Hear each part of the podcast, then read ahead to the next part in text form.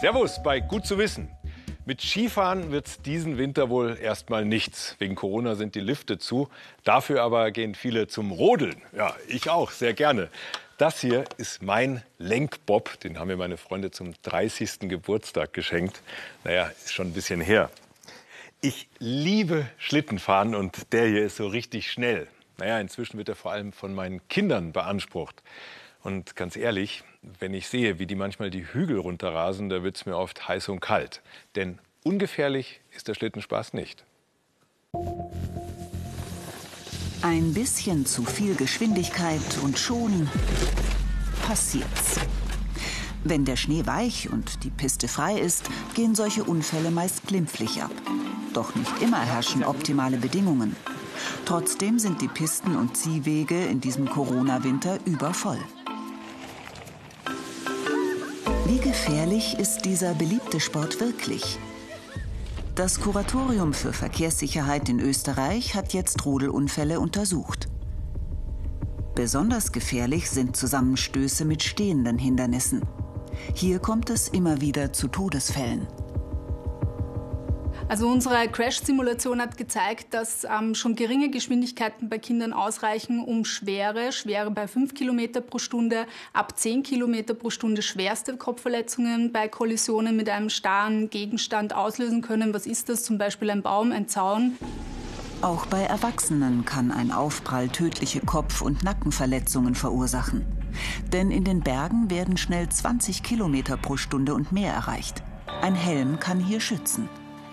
Er ist beim Schlittenfahren genauso wichtig wie beim Skifahren. Bei Kindern muss der Kopfschutz gut sitzen und darf nicht zu groß gekauft werden. Zudem sollte man ihn regelmäßig auf eventuelle Schäden überprüfen.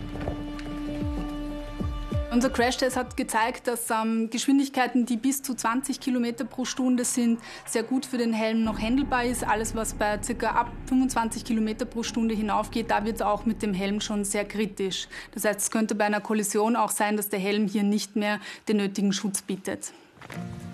Deswegen sollte man vor allem beim alpinen Rodeln einiges beachten. Roman Kohl beschäftigt sich seit Jahren mit den Sicherheitsaspekten dieses Sports. Er empfiehlt vor allem feste Schuhe und Bremshilfen wie solche Grödel. Auch beim Hochgehen können Unfälle passieren. Deshalb ist es wichtig, immer am Rand zu gehen und die abfahrenden Rodler im Blick zu haben.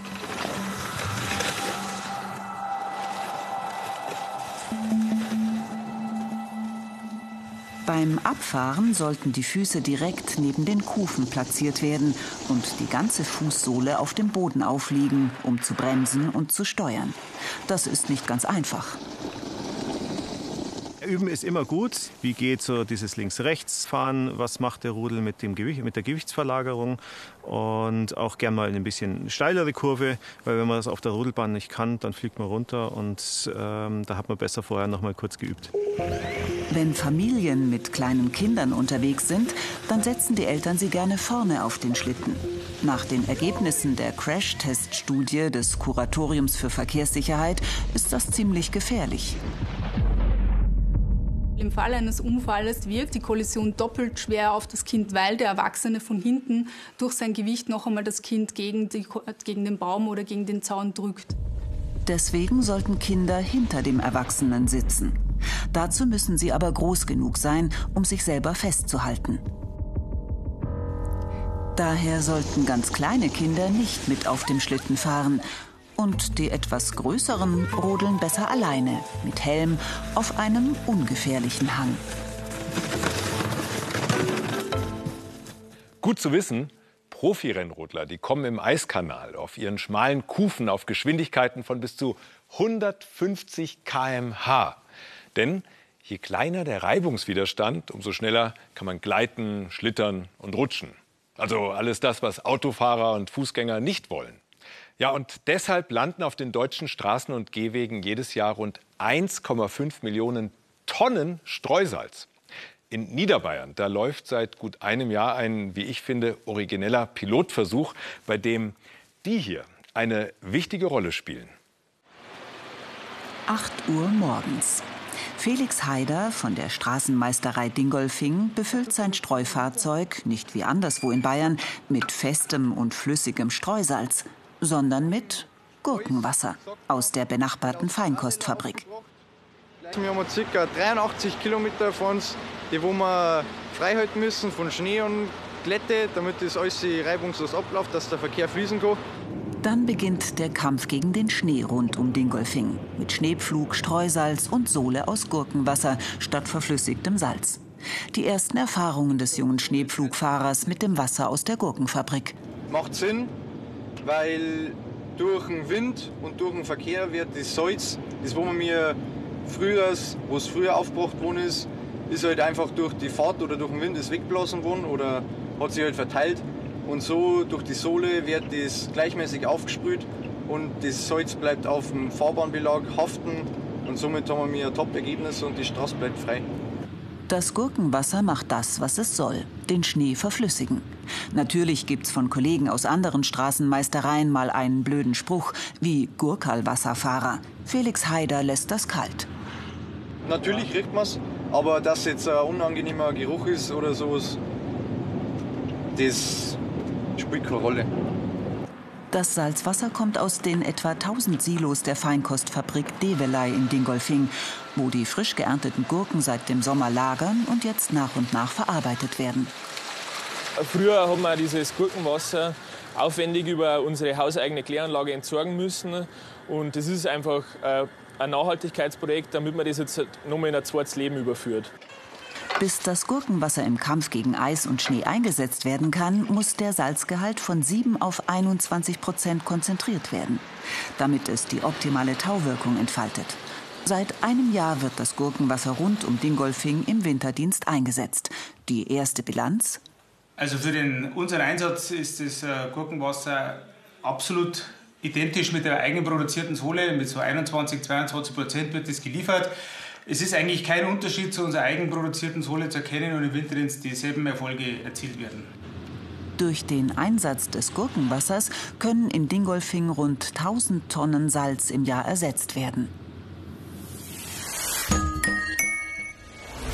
Jetzt ein ganz anderes Thema. Wissen Sie, was das hier ist?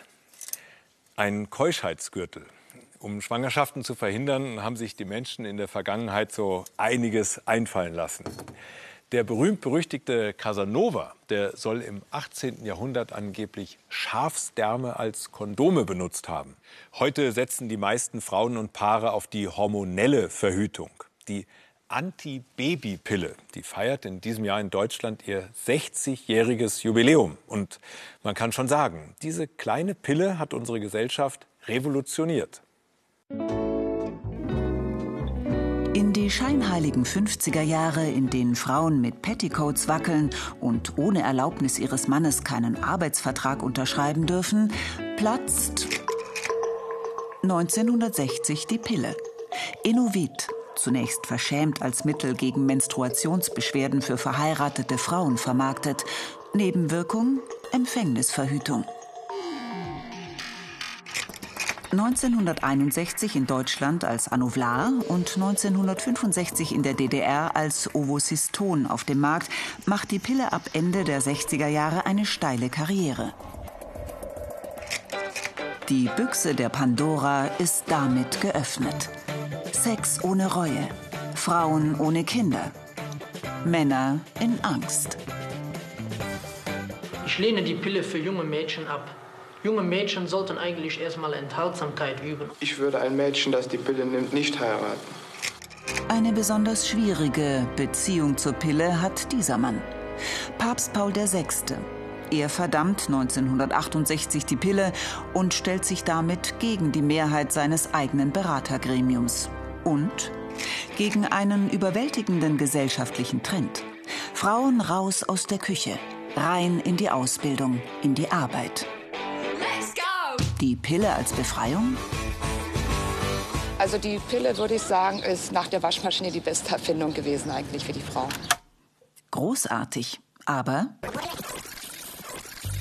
Genauso alt wie die Erfolgsgeschichte von Pille und Emanzipation ist die Geschichte der Nebenwirkungen der Pille.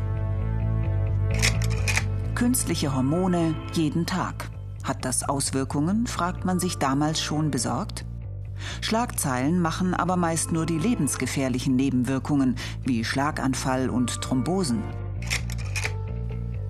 Der Rest gilt vielen als subjektive Befindlichkeiten. Nur wenige Ärzte sprechen das Problem offen an.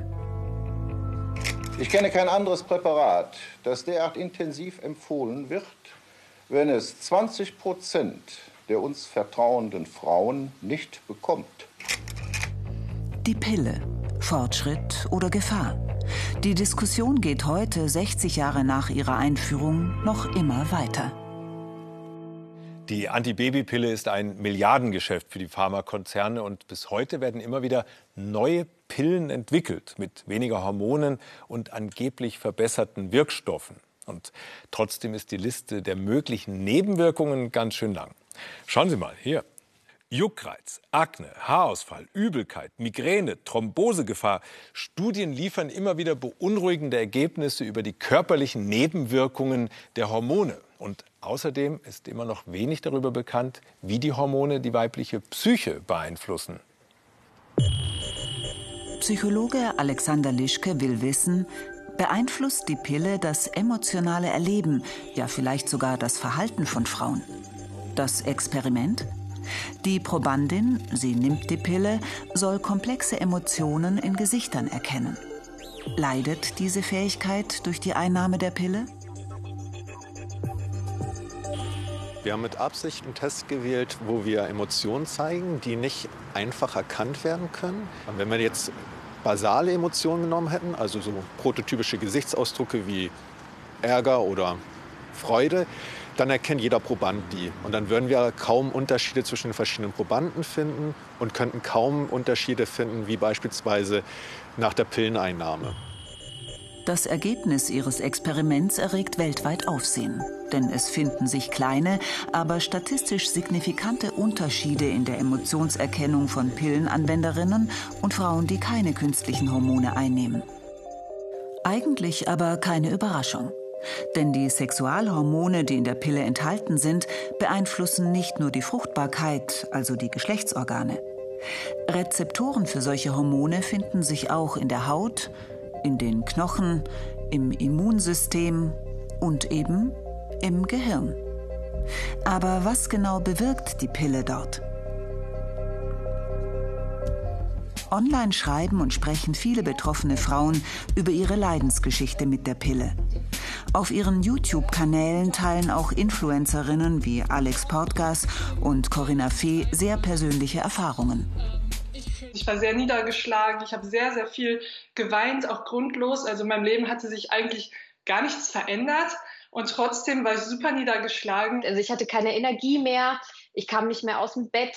Ähm, einfache Aufgaben, duschen, duschen ging nicht mehr, hatte ich keine Energie mehr für. In den Kommentaren zu den Videos schreiben viele junge Frauen über ähnliche Erfahrungen. Depressive Verstimmungen, Reizbarkeit, Libidoverlust. Alles zurückzuführen auf hormonelle Veränderungen durch die Pille? Wie ließe sich das erklären? Beim natürlichen Zyklus werden im Körper der Frau Hormone produziert in ganz unterschiedlicher Menge, je nach Zyklusphase. Die Pille unterdrückt diese natürliche Hormonproduktion und ersetzt sie durch künstliche Hormone auf gleichförmigem niedrigem Niveau. Welchen Einfluss das auf sie hat, merken Pillenanwenderinnen oft erst in der Rückschau. Helga Schwarz berät für Pro Familia Frauen zu hormonfreier Verhütung. Corona-bedingt findet das Interview mit der Ärztin im Studio statt. Mir erzählen viele Frauen, wenn sie die Pille abgesetzt haben und in die Beratung kommen, weil sie nach anderer Verhütung suchen, dass sie das Gefühl haben, sie sind äh, schwingungsfähiger. Sie haben eher so das Gefühl, sie haben, empfinden mehr Lust, sie empfinden mehr Spaß, sie empfinden auch mehr Traurigkeit. Es ist nicht alles auf so einem Niveau, es ist nicht so gedeckelt. Sie haben das im Rückblick sich als gedeckelt empfunden, in, als sie die Pille genommen haben. Könnten die Nebenwirkungen manchmal sogar so stark sein, dass sie die psychische Gesundheit beeinflussen? Johanna Klinger-König und ihr Kollege Johannes Hertel stießen bei ihrer Suche nach Risikofaktoren für psychische Erkrankungen auf die Pille.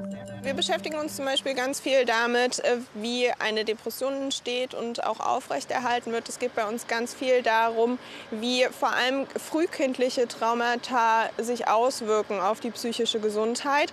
Und das, da sind wir ja quasi mehr oder weniger schon mittendrin im Thema, denn bei Trauma geht es um Stress und um Stressachse. Und mit der Pille haben wir uns eben angeguckt, welche Auswirkungen denn die Einnahme der Pille auf die Stressachse hat.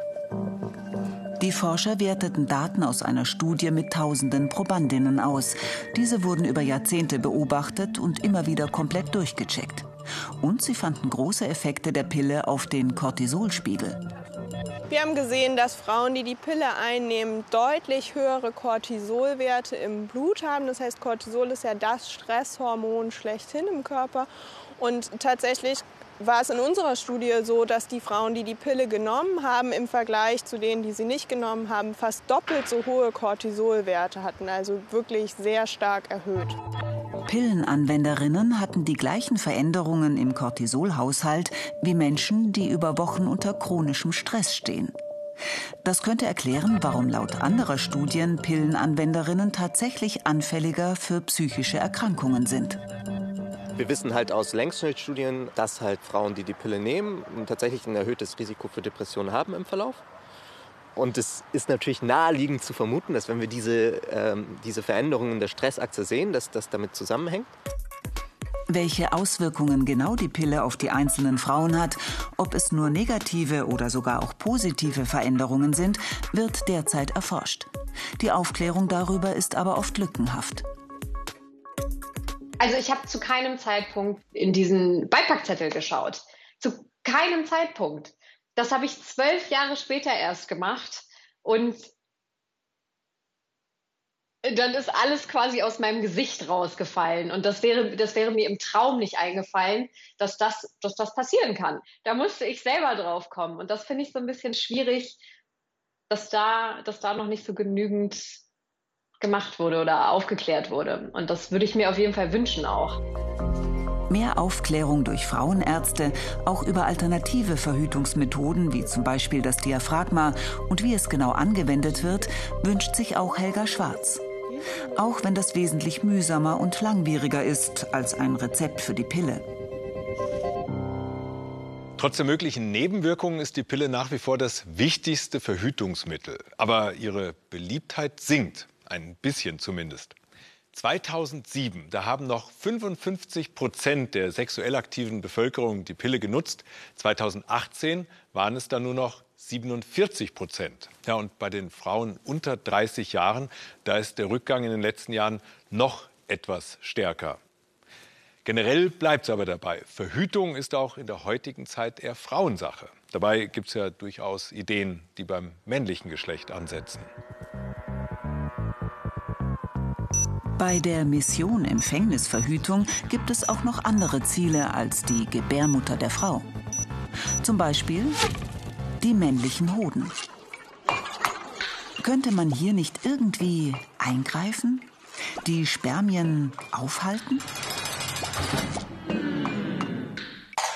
Das ist grob gesagt die Idee hinter diesem kleinen Apparat. BIMEC SLV. Er soll wie ein Ventil in die Samenleiter eingebaut werden und dort auf Knopfdruck den Spermien den Weg nach draußen versperren. Erfinder und erste Versuchsperson ist Clemens Biemek. Seit 2012 habe ich dieses Ventil implantiert und das wiegt insgesamt nur zwei Gramm. Und das merkt man also überhaupt nicht. Also ich merke das wirklich absolut null. Also man ertastet äh, das Ventil unter der Haut ist ja direkt unter der Haut im Hodensack.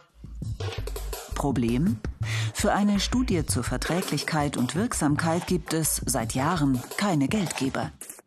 Verhütung für den Mann? Schwer vermarktbar. Die Pille für den Mann ist schon seit ach, mindestens 30 Jahren angekündigt oder immer wieder wird sie angekündigt und wir warten immer noch darauf. 2011 war man so weit, dass man ähm, schon ein, die Studien schon weit vorangetrieben hatte mit Spritzen, die Männer alle zwei Monate bekommen haben und ähm, wo die Männer über Nebenwirkungen geklagt haben. Darunter Gewichtszunahme, Unwohlsein, depressive Verstimmungen, Libidoverlust. Kennt und duldet man bei der Pille für die Frau. Die Pille oder Spritze für den Mann war damit aber erstmal gestorben. Aber was, wenn man die Spermien stoppt, wenn sie sich fast schon am Ziel glauben, in der Vagina? Könnte man sie da nicht mit einer Antispermien-Superwaffe eliminieren? Dieses kleine Plastikding soll diese Idee umsetzen. Ovaprene nennt sich der Verhütungsring, der in der Vagina einen spermiziden Stoff freisetzen soll.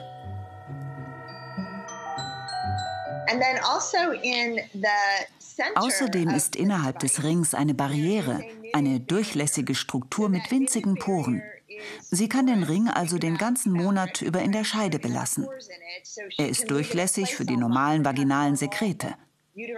Aber durch seine dreidimensionale Struktur können Spermien ihn nur sehr schwer durchdringen. So vielversprechend ist dieses hormonfreie Konzept, dass sich der deutsche Pharma-Riese Bayer führend in der hormonellen Verhütung mit Millionenbeträgen in die Vermarktung eingekauft hat. Das ist eine neue Innovation. Ich kann noch gar nicht viel dazu sagen. Es wäre schön, wenn etwas nicht hormonelles auf den Markt käme, was dann auch ausreichend Sicherheit bietet. Das ist immer die Frage. Das muss bei Ovaprene in Studien erst noch nachgewiesen werden. Vier Jahre wird es mindestens noch dauern bis zur Marktreife. Und dann gibt es natürlich noch eine ganz alte, sehr naheliegende Idee. Nennt sich natürliche Familienplanung. Nutzt die Tatsache, dass Frauen nur in bestimmten Zyklusphasen fruchtbar sind. Der menschliche Verstand wird also zur Empfängnisverhütung eingesetzt, was fehleranfällig ist, immer mal wieder. Aber was, wenn man das Ganze mit künstlicher Intelligenz unterstützt und einfach und bequem macht? Per App. Hier zum Beispiel könnte man jetzt eine Blutung eintragen, dann würde ein neuer Zyklus beginnen. Mhm. Und dann trägt man hier unten die Zervixschleimbeschaffenheit ein. Dann wird hier unten angezeigt, was das genau bedeutet. Trackle. Das ist eine App und ein damit verbundenes Scheidenthermometer. Katrin Reuter hat es entwickelt, weil ihr das morgendliche Temperaturmessen zu lästig wurde. Da habe ich immer gedacht, das würde mir jetzt wirklich das Leben erleichtern, wenn das automatisch funktionieren würde. Wenn ich jetzt nicht selber messen und rechnen müsste, sondern wenn das einfach das Smartphone für mich erledigen würde, was ja auch sonst im Alltag wirklich eine ganze Menge für mich erledigt. Einmal in die Scheide eingeführt, misst Trackle die Temperatur und sendet den tiefsten Wert an die Smartphone-App. Rein digital kann das Ganze aber trotzdem nicht funktionieren. Ich denke nur, dass die Frauen sich trotzdem mit ihrem Körper auseinandersetzen müssen um äh, etwas beschreiben zu können, was sie eingeben sollen, wie äh, ihren, ihr, ihren Cervixschleim zu beschreiben und das einzugeben.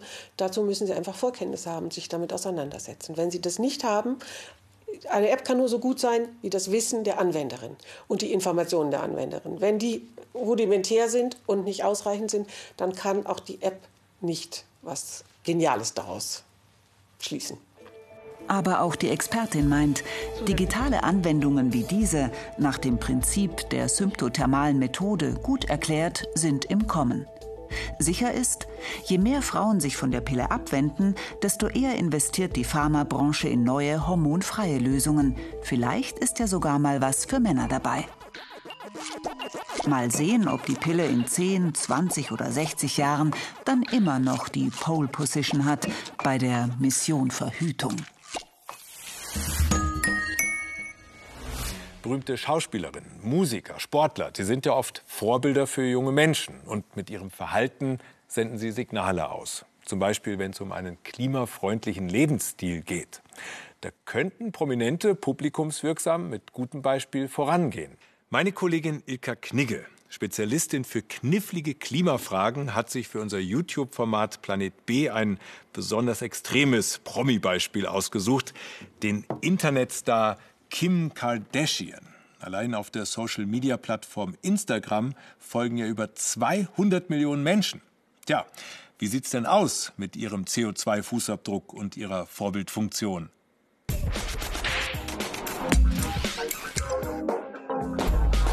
Der CO2-Fußabdruck, der beschreibt, wie viele Tonnen CO2 eine Person durchschnittlich pro Jahr auf dem Gewissen hat. Das hängt natürlich vom Land ab, in dem man wohnt, aber auch vom eigenen Verhalten. Und wie viel es ist, das kann sich jeder selbst ausrechnen, zum Beispiel mit dem CO2-Rechner vom Umweltbundesamt. Eine durchschnittliche Person in Deutschland bekommt diesen Wert raus: 11,17 Tonnen CO2-Äquivalent Fußabdruck pro Jahr. Wie schaut's also nun bei den Berühmtheiten aus? Extremes Beispiel: Kim Kardashian. Mhm. Ihren CO2-Fußabdruck, den können wir nur schätzen, aber es gibt ein paar Anhaltspunkte. Kim Kardashian wohnt mit ihrem Mann und ihren vier Kindern unter anderem auf einer Ranch in Kalifornien und die hat 1500 Quadratmeter Wohnfläche. Hier gibt der Schnellcheck 15,81 Tonnen CO2-Äquivalent pro Jahr. Okay, Kim Kardashian sagt, sie ernährt sich fast vegan. Weiter geht's mit dem Einkommen. Celebrities sind ja nun mal reich. Deswegen kann ich Kim Kardashians Nettoeinkommen im Monat auf über 5000 Euro schätzen. Hier die Logik: mehr Einkommen gleich mehr Konsum. Und schon sind wir bei 16,61 Tonnen CO2-Äquivalent pro Jahr. Aber da war ja noch was. Der jet-settende Lifestyle. Kim Kardashian, die sagt ja auch einfach mal, oh, Corona ist total doof, keine Leute treffen. Da feiere ich meinen Geburtstag einfach auf einer Privatinsel. Und wie komme ich dahin? Natürlich mit dem Privatjet. Aber das war ja nur einer von vielen Flügen. Im CO2-Schnellcheck, da kann man die Anzahl der Flugstunden angeben. Genau ist es natürlich schwierig, weil wir nicht wissen, wie viel sie fliegt. Aber es gibt einen Forscher, der hat sich die Mühe gemacht und eine Studie dazu durchgeführt, wie es aussieht mit den Celebrities und mit dem Fliegen.